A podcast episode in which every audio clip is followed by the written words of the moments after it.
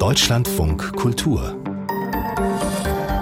Lesart mit Joachim Scholl. Und einem Mann einer Künstlerpersönlichkeit, die aus der deutschen Kultur nicht mehr wegzudenken ist, Rosa von Braunheim. Als Regisseur von vielen, vielen Filmen, als wohl originellster und berühmtester deutscher Aktivist der Schwulen- und LGBTQ-Bewegung, hat er wichtige, befreiende Akzente gesetzt. Wir lernen ihn jetzt mal als Dramatiker kennen, als Theaterautor. Gleich hier in der Lesart. Müssen Sie hören. Willkommen. Nicht der Homosexuelle ist pervers, sondern die Situation, in der er lebt. Dieser Satz ist fast sprichwörtlich geworden, kann man sagen. Vor über 50 Jahren war es der Titel eines mittlerweile kulturhistorisch epochalen Films und Rosa von Braunheim hat ihn gedreht und damit seinen Weg zum Ruhm angetreten. Und was hat er nicht alles künstlerisch geleistet seither an die 50 Filme, zig Bücher, Kunstausstellungen und auch immer wieder Theaterstücke. Die jüngsten kann man jetzt auch lesen in einem Buch, Rosas Theater. Und wir freuen uns, dass der Autor heute Zeit für uns hat. Im Studio, guten Morgen, willkommen im Deutschlandfunk Kultur, Rosa von Braunheim. Guten Morgen, darf ich gleich mein Gedicht lesen? Aber klar, klar. Viele Menschen haben ein Problem, ich habe drei, eines morgens und eines abends und zwei abends, aber das ist nichts gegen die allgemeine Weltkrise.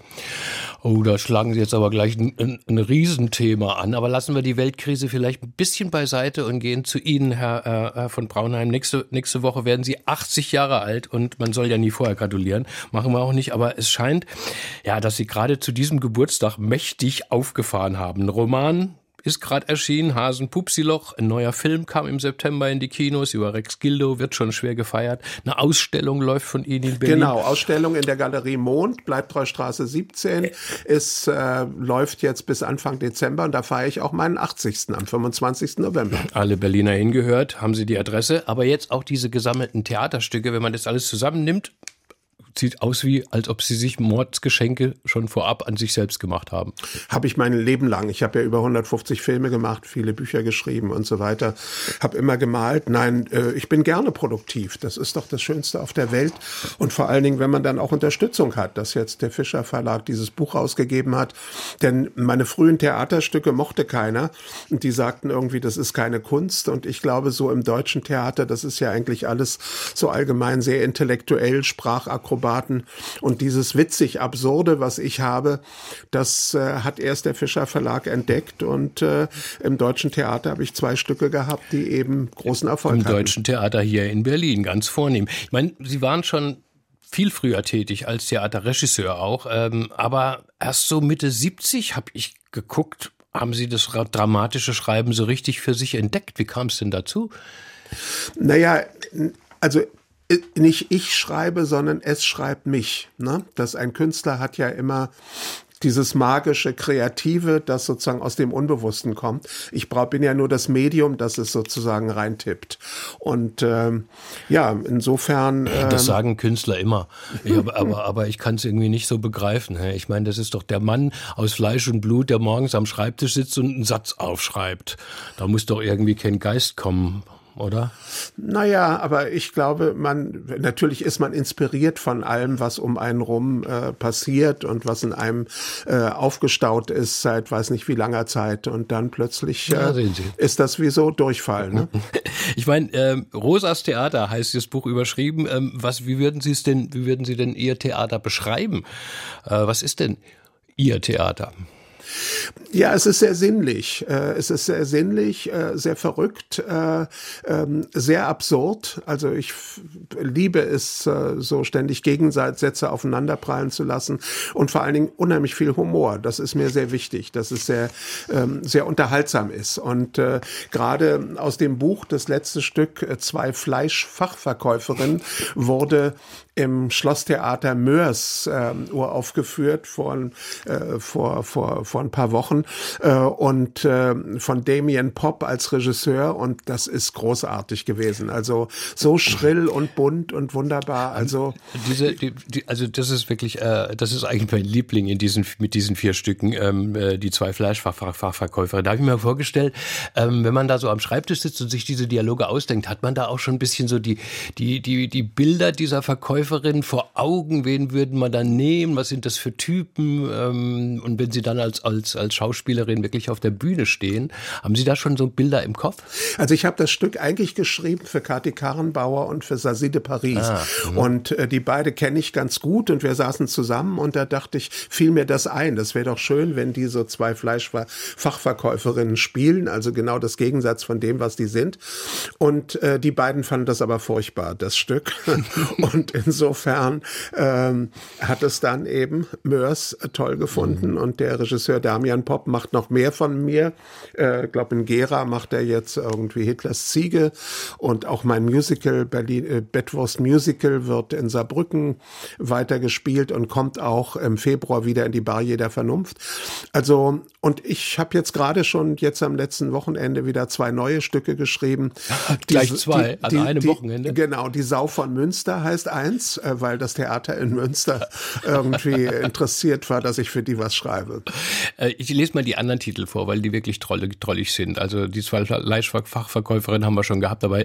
Zum Beispiel jeder Idiot hat eine Oma, nur ich nicht. Und dann aber auch Hitlers Ziege und die Hämorrhoiden des Königs. Sie sagten schon, Humor spielt eine ganz große Rolle. Es geht aber auch immer ziemlich sexuell zu, also auch mit richtig derben Vokul äh, Vokabular auch. Und jetzt, weil Sie gerade vorhin sagen, ja, deutsches Theater in, in, in Berlin doch schon vornehm etabliertes Kulturambiente. Ist das auch so ein bisschen als so ein kalkulierter Schock gedacht für ein Publikum, das dann sagt, oh, hey, da geht's aber, geht's aber ab auf der Bühne? Ja, das war ganz witzig, was ich, ähm, ich bin ja in der Akademie der Künste, genauso wie der Intendant, äh, Herr Kuhn. Und ich sagte, ja, ich würde gern bei dir was am Deutschen Theater machen. Aber da ich eben schon einige Stücke an Verlage geschickt hatte und die alle sagten, das ist keine Kunst, dachte ich, ich mache einfach nur eine halbe Seite Inhaltsangabe was ich gern machen möchte. Und das fand er toll. Und so, dass ich ihm kein Stück präsentieren brauchte, habe das dann geschrieben und dann war erstaunlicherweise der Dramaturg äh, begeistert und äh, ich konnte es machen. Es wurde ein Riesenerfolg mhm. und äh, das wäre sehr wahrscheinlich anders gewesen, als wenn ich zuerst das Stück ihm gegeben hätte. Also die Stücke sind oft grell, sie sind laut, sie haben irgendwie Glamour, sie haben Pomp, aber auch eine Ernsthaftigkeit äh, steckt, äh, steckt da drin, Herr von Braunheim. Also gerade in diesem Stück Hitlers Ziege und die Hämorrhoiden des Königs. Ne? Klingt erstmal lustig und ist auch ziemlich versaut, ähm, aber es ist auch sehr sarkastisch politisch, ja. Also auf unsere Zeit, auf äh, unsere, sagen wir mal, Klar, neue AfD. Parteiensituation. Also da, Sie haben doch ein Anliegen. Ja, das, ne? also ich meine, Hitlers Ziege, ich, ich habe mich sehr beschäftigt mit Hitler, habe auch einen Film in Planung über seine Jugend äh, in Linz ähm, und seine Homoerotik vor allen Dingen. Das interessiert mich halt sehr, aber das ist so ein großes Tabu. Und Hitlers Ziege ist ja, dass im Zweiten Weltkrieg ein Soldat äh, behauptet hat, er hätte als Neunjähriger zusammen mit Hitler eine Mutprobe machen wollen, einer Ziege in den Mund zu pinkeln. Sie haben also der Ziege in äh, was reingestopft, dass sie nicht beißen kann und das verrutschte aber und die Ziege biss Hitler in den Schwanz. Und das hat, glaube ich, sein ganzes Leben geprägt. Aber dieser Soldat wurde dann wegen Führerbeleidigung zu Tode verurteilt und hat bis zum Schluss behauptet, dass es wahr ist. Also ist eine, wir wissen, wer es ist, eine historische Persönlichkeit. Und äh, ja, also der meinte, dass das gestimmt hat. Und Hitler hatte, glaube ich, nie richtig Sex. Also weder mit Frauen noch mit Männern, sondern wollte immer Leute vereinnahmen. Männer wie Frauen sozusagen vollquatschen. Und das ist so ein Thema. Äh, und das andere ist Hämorrhoiden des Königs, ist Friedrich der Große, der ja praktisch so den Ersten Weltkrieg äh, angezettelt hat, eben auch einen Angriffskrieg, so wie Putin jetzt oder so. Und sehr, sehr grausam. Äh, also, und das eben als Schwuler. Das ist schon erstaunlich. Vor mehr als 50 Jahren, als Ihr Engagement für die Schwulenbewegung äh, begann und Sie dann auch so in den nächsten Jahren, Jahrzehnten so zu so einer Ikone wurden der Aufklärung, da war natürlich noch so eine beinhart homophobe Zeit, äh, wo sie mit allem Skandal und Sensation machten, was sie publiziert haben oder auf die Bühne brachten. Als ich jetzt diese Stücke las, die auch immer noch so diese doch schon noch aufklärerische Haltung haben, habe ich gedacht, ja, sind wir aber inzwischen nicht doch weiter, so mit den ganzen Diskursen um Diversität und LGBTQ. Man könnte ja gerade sagen, gerade Künstler wie Sie haben so viel erreicht, so viel Bewusstsein geschaffen, oder ist es noch lange nicht genug. Ja, vor allen Dingen ist wieder ein Rückschritt, nicht? Wenn man sieht, was zum Beispiel in Osteuropa, also der Schwulenhass in Polen oder auch in Russland, äh, dann guck mal den, den Gouverneur von Florida, der ähm, sozusagen das Wort gay in, in Schulbüchern verbieten will und so weiter. Dann guckt er nach Afrika, China an, guckt die ganze Immigration an, hier in Deutschland auch, wenn eine Schulklasse eben von sehr vielen ähm, bevölkert wird, die aus anderen Kulturen kommen, wo Homosexualität äh, verhasst ist, äh, wo Frauen unterdrückt werden oder so. Ähm, das ist immer noch Realität. Also wir müssen immer wieder für Emanzipation, Demokratie kämpfen. In Ihrem Vorwort von Rosas Traum, ähm, da schreiben Sie, dass Ihr liebstes Theater allerdings Beerdigungen seien. Und weshalb Sie Ihre eigene äh, für den 16. Oktober 2023 äh, schon geplant haben. Bisschen erschreckendes Datum, ist ja nächstes Jahr äh, ja, äh, schon. auf dem ne? alten St. Matthäus-Friedhof. Ja. Äh, das ist ja so eine Art Schwulenfriedhof, äh, wo viele an AIDS aber. Aber wie kommen Sie denn auf das Datum? Ja, weil es eine Astrologin mir vor, vor also die, eine besorgte eine Astrologin. Genau so mich, auf den Tag? Nein, nein, die hat gesagt, kurz vor meinem 81. Ich habe das dann jetzt spezifiziert Aha. und dachte, das ist doch gut, vielleicht kann ich da noch lebend meine Beerdigung äh, feiern. Seit wann sagen Wahrsagerinnen denn sowas? Die wollen, ich meine, haben Sie da noch was bezahlt dafür, dass ich sage, na vielen Dank, jetzt weiß ich, wann ich abnippel? Ja, na, ich meine, das ist ja auch schön, wenn man so Ziele hat. Ne? Ach nö, kommen Sie, das geht, das geht, das geht nicht. Also das war ist so ein bisschen wie mit der Mystik des Schreibens, wissen Sie? An Astrologie Quatsch glaube ich auch nicht. Ja, ich auch nicht. Aber vielleicht stirbt ja die Astrologin. Rosa und Braunheim, es war uns auf jeden Fall jetzt mal eine Freude dass Sie bei uns waren. Vielen Dank für Ihren Besuch und dieses Gespräch hier im Deutschlandfunk Kultur.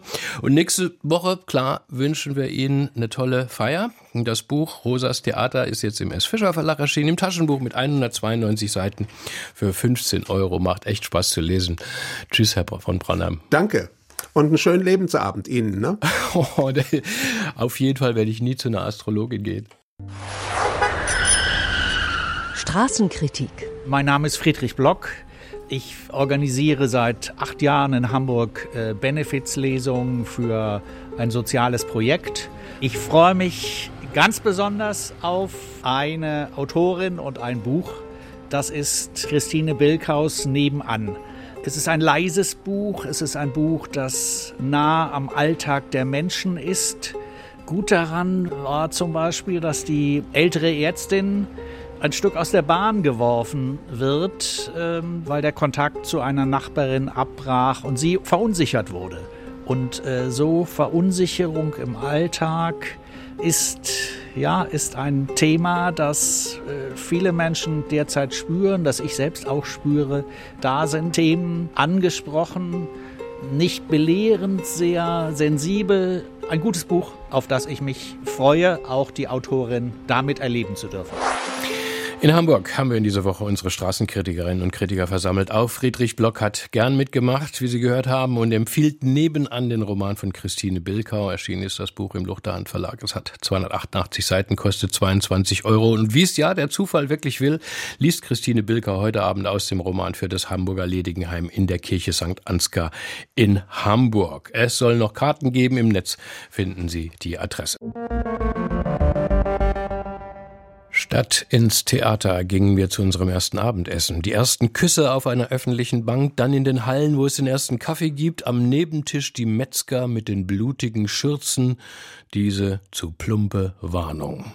So ahnungsvoll hat sich Max Frisch an den Beginn der Leidenschaft für Ingeborg Bachmann erinnert. Es ist eine der berühmtesten literarischen Liebesgeschichten, über die viel erzählt geschrieben wurde, aber letztlich ohne rechte Substanz, denn jahrzehntelang blieben die Briefe von Ingeborg Bachmann an Max Frisch unter Verschluss. Jetzt haben sie ihre Geschwister freigegeben und jetzt können wir lesen, wie sich die beiden wirklich fühlten in einem über tausendseitigen Band Wir haben es nicht gut gemacht. So der Titel dieses nun vollständig edierten Briefwechsels zwischen Max Frisch und Ingeborg Bachmann und zu den vier Herausgebern und Herausgeberinnen gehört Thomas Sträßle.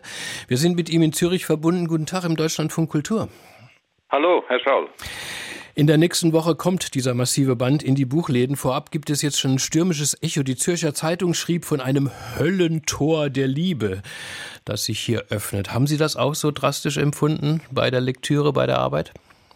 Ja, also ich muss sagen, als ich das zum ersten Mal gelesen habe, war ich schon sehr mitgenommen und am Ende geradezu erschüttert über die Dimensionen dieser Liebe, über die Intensität, mit der sie geführt wurde und auch über die Tragik, die darin zum Vorschein kommt.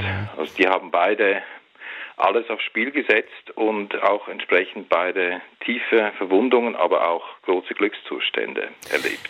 Nun, nun ist diese Beziehung schon zu einer eigenen Folklore äh, geworden in der, in der Literaturgeschichte. Mein, letztlich besteht sie aber mehr aus Hörensagen als wirklich aus belegten Quellen. Was bietet denn Herr Stresle jetzt die Einsicht in diese Briefe, eben vor allem von Ingeborg Bachmann, die wirklich noch niemand außer den Verwandten zu Gesicht bekommen hat? Ja, Sie haben recht. Es ist natürlich eine Beziehung, um die sich jetzt über die Jahrzehnte sehr viele Legenden und Mythen entwickelt haben. Jetzt liegt der Briefwechsel vor. Man muss allerdings auch immer berücksichtigen, dass es nicht, dass der Briefwechsel nicht lückenlos sich erhalten hat. Wir haben alles publiziert, was erhalten ist, aber es ist halt auch einiges verloren gegangen. Äh, man muss mit diesen Lücken auch umgehen können. Und aus meiner Sicht gibt es eigentlich zwei entscheidende Einsichten, was so die Literaturgeschichtsschreibung betrifft.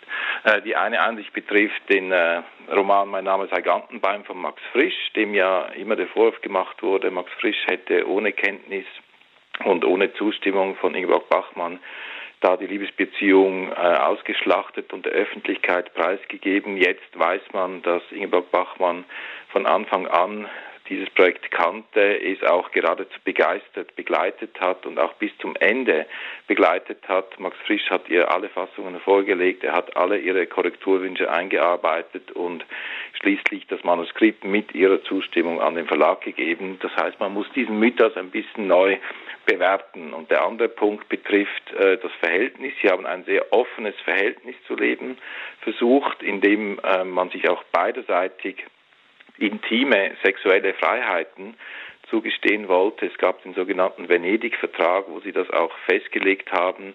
Und äh, am Ende der Beziehung äh, war es so, dass äh, Ingeborg Bachmann ein Verhältnis eingegangen ist mit Paolo Chiarini, ein Name, den man bisher nicht kannte. Das hat frisch in die äußerste Verzweiflung getrieben, weil beide diese Beziehung als gleichwertig zu der äh, mit, äh, mit Frisch und Bachmann erachtet haben. Und erst kurz danach hat äh, Max Frisch dann die Liebesbeziehung mit Marianne Oellers begonnen. Also die Chronologie ist da ein bisschen umzustellen. Mhm. Ich meine, so in der erwähnten Frisch-Bachmann-Folklore kommt ja meistens ähm, der Max eher schlecht weg. Ne? Er sei der Egomane, das Monster gewesen, ja. an dem alles gescheitert sei, Ingeborg Bachmann das Opfer. Muss man dieses Bild jetzt korrigieren oder bleibt es so in dieser Kontur?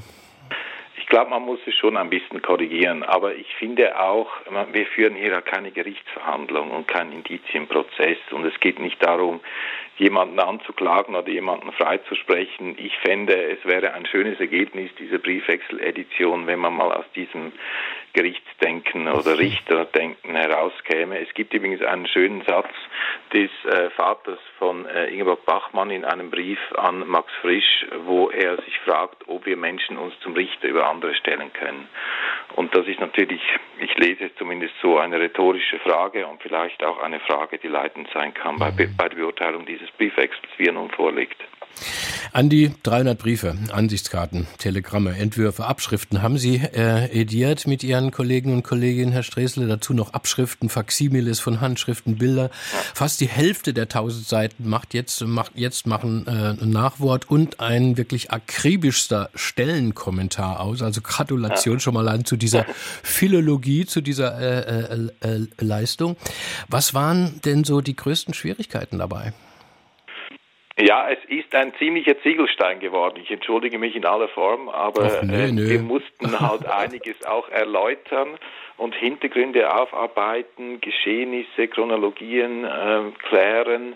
Das hat dazu geführt, dass wir halt äh, im äh, Stellenkommentar relativ ausführlich wurden. Aber ich glaube, diese Sorgfalt war auch geboten angesichts der Brisanz dieses Briefwechsels. Naja, und ich meine, die beiden sind ja auch wirklich literarhistorisch so bedeutsam. Also für die Quellenforschung Klar. und für die akademische Forschung ist das eine Fundgrube, ne? Klar, und es gibt natürlich auch viele Verweise auf die literarischen Texte, das gehört auch dazu. Also es ist eine Beziehung oder ein Briefwechsel, der unmittelbar literaturgeschichtliche Folgen gehabt mhm. hat. Also sowohl Ingeborg Bachmann als auch Max Frisch haben beide die Beziehung in literarischen Werken verarbeitet. Aber um auf Ihre Frage zurückzukommen, ein, ein schwieriger Punkt war natürlich überhaupt zuerst einmal dieses Konvolut zu definieren. Also so ein Briefwechsel, man denkt immer, ja, da hat man so einen Briefwechsel und das sind jetzt die Briefe und dann kann man die edieren. Man muss zuerst einmal definieren, was überhaupt zu diesem Briefwechsel gehört und das war in diesem Falle gar nicht so einfach, weil natürlich äh, je nachdem, wie die Situation war, sie auch über Dritte miteinander miteinander korrespondiert haben. Also es wurde auch über Bande gespielt. Je problematischer die Beziehung wurde, desto mehr wurden auch andere ähm, involviert und Briefe an Dritte geschickt, die aber eigentlich den jeweils anderen oder die jeweils andere meinten. Und wir haben uns dann darum bemüht, diese Umbriefe, wie man das nennt, auch in die Edition aufzunehmen auch diese Phänomene sichtbar zu machen. Ich fand die Lektüre der Briefe jetzt ebenso quälend wie faszinierend, äh, weil hier zwei Stilisten ersten Ranges, also wirklich exquisite Prosa schreiben. Das ist ja. definitiv Literatur eigentlich auch, ne?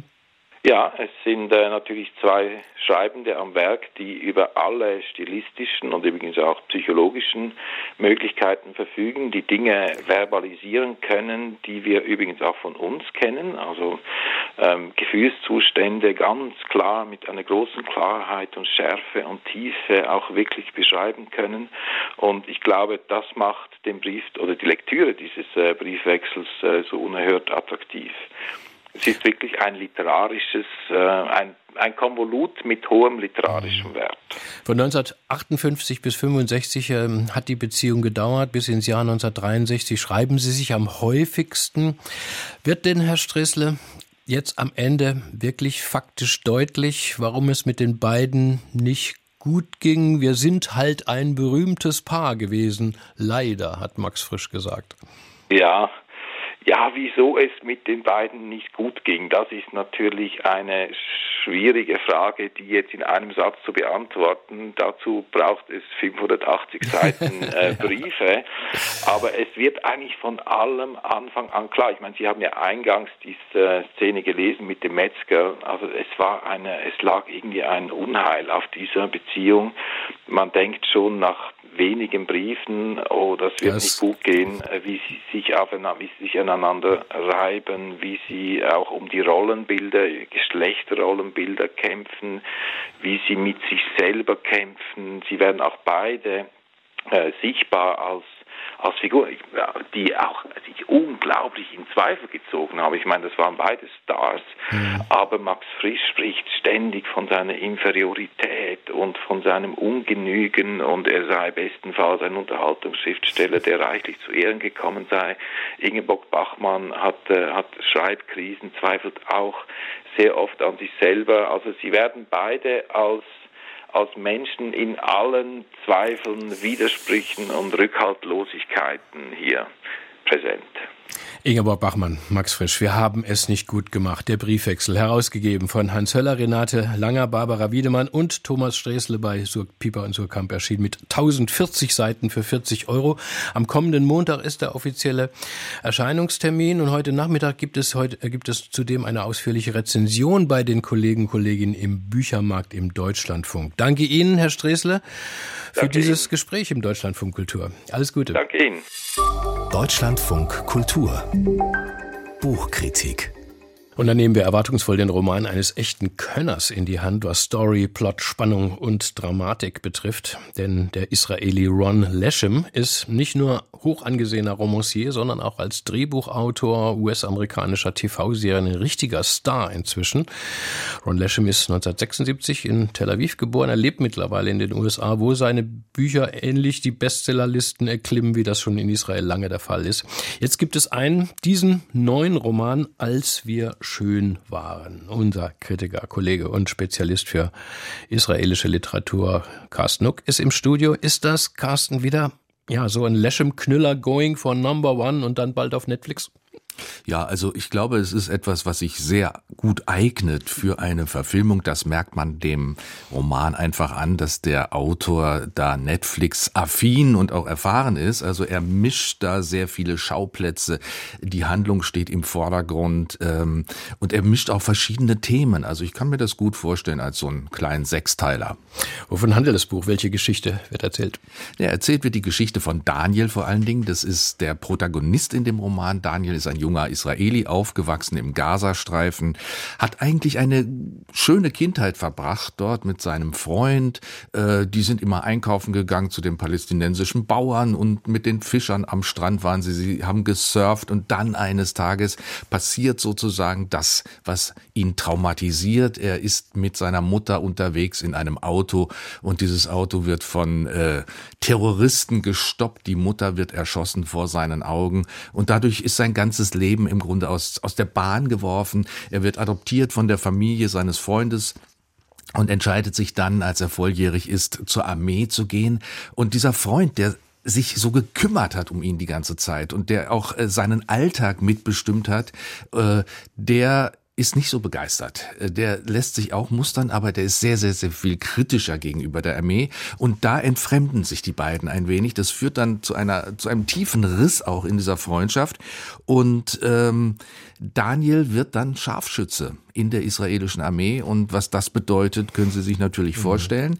Ähm, das ist die, der eine Handlungsstrang, den Leshem erzählt. Dieser Handlungsstrang wird rückblickend erzählt, denn die Rahmenhandlung ist, dass Daniel mittlerweile in Südamerika ist. Er hat den Armeedienst hinter sich. Er wandert dort durch die unterschiedlichsten Länder, lässt sich treiben, versucht zu vergessen, versucht keine äh, wirklich persönlichen Bindungen einzugehen. Ist ein netter Typ. Also auch die Frauen Frauen stehen auf ihn, aber äh, er hält es nie lang mit denen aus. Also Nähe, Intimität ist ein Problem für ihn. Und dann lernt er Nora kennen. Und Nora ist dann äh, der entscheidende Wendepunkt wieder einmal in seinem Leben eine Hirnforscherin, die etwas entdeckt hat, was äh, ja ein bisschen utopisch anmutet, aber so utopisch dann auch wieder nicht.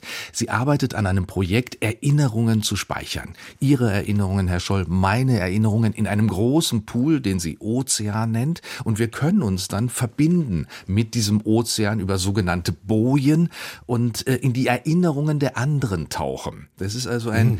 irres Modell und auch nicht ganz ungefährlich, denn ähm, Sie könnten ja jetzt sozusagen in andere Leben schlüpfen. Es hat was Schönes natürlich, weil, äh, weil man Erinnerungen speichern kann und äh, man kann sozusagen wie in einem Fotoalbum darin herumblättern und Sie können sich die Erinnerungen Ihrer Eltern zu eigen machen und die nachempfinden. Aber es ist nicht ganz ungefährlich und Nora wird auch verfolgt und dann plötzlich tot im Regenwald im Dschungel des Amazonas gefunden. Um Gottes Willen, aber was ist denn das dann für ein Romankasten? Äh, äh Eindruck, äh, ich meine, äh, also, also erst denke ich, es hat natürlich mit Politik zu tun, Nahostkonflikt, Trauma, so kennt man alles und jetzt so ein Science-Fiction-Action-Thema dazu. Wie geht das zusammen? Ja, das ist eben, also es hat Thriller, Lashem, ja? es hat Thriller-Elemente, es hat natürlich äh, politische, brisante Tagesereignisse sind verarbeitet. Es hat eine Art von, äh, ich sag mal, auch Küchenpsychologie. Also all diese Figuren werden jetzt nicht besonders fein gezeichnet, aber sie haben alle ihre Motive, so zu handeln, wie sie handeln. Und äh, das ist natürlich alles in Gang gesetzt, um die Handlung am Laufen zu halten. Mhm. Also das merkt man diesem Roman sehr stark an. Es geht darum, dass es weitergeht, dass die Action weitergeht, dass die Geschichte weitergeht.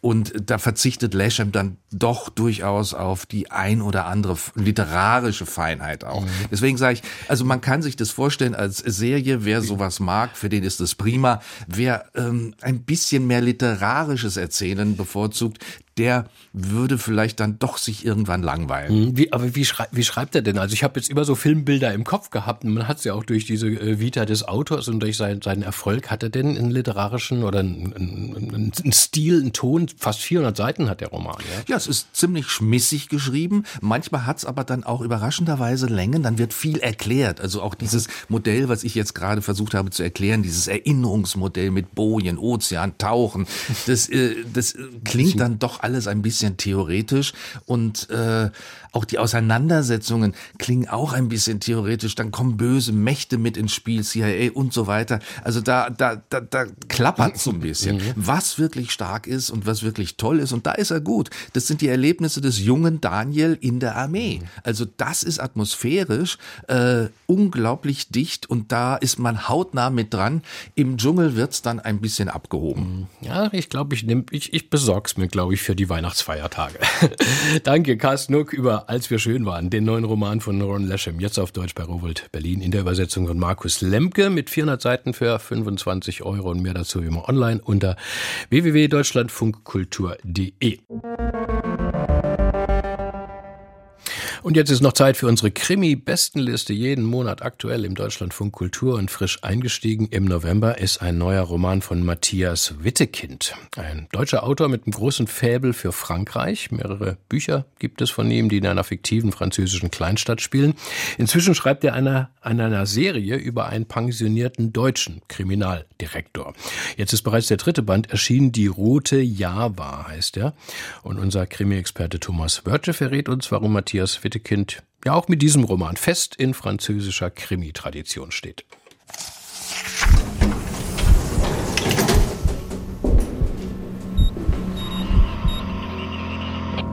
Neue Krimis. Die Rote Java heißt Matthias Wittekinds dritter Roman um die alten Fälle des Kriminaldirektors außer Diensten Manns. Eine Java war in der DDR ein sehr beliebtes Kleinkraftrad, ein Zweitakter, Einzylindermotor, tschechische Produktion und immer rot lackiert. Und wir gehen zurück in die Jugend von Manns, nämlich in den Sommer 1961.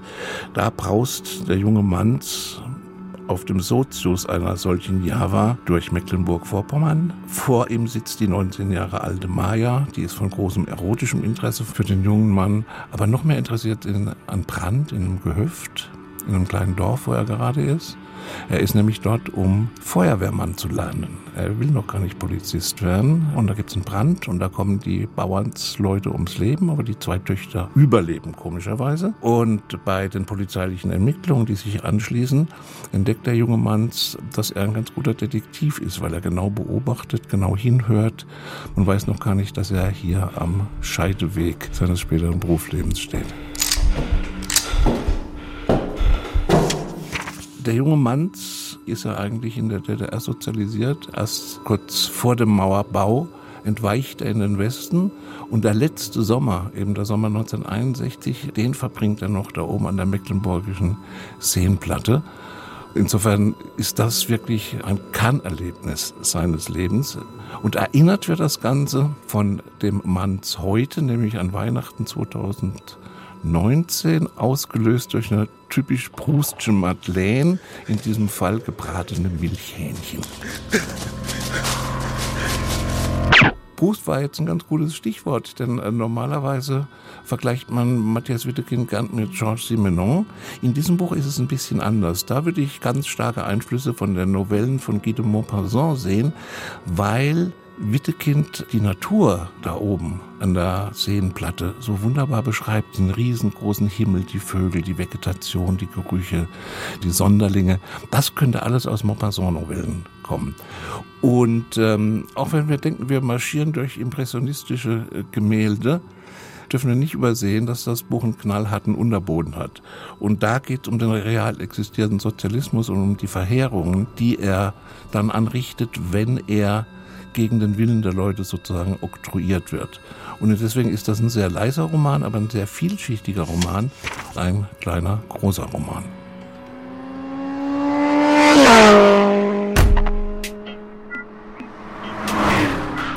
Die Rote Java von Matthias Wittekind im Kamper Verlag erschienen mit 220 Seiten für knapp 20 Euro. Neu und auf Platz 10 unserer Krimi-Bestenliste für den Monat November. Komplett steht sie auf unserer Website und wenn Sie noch weitere spezielle Krimi-Fragen haben, dann schreiben Sie an diese Adresse krimi.deutschlandradio.de.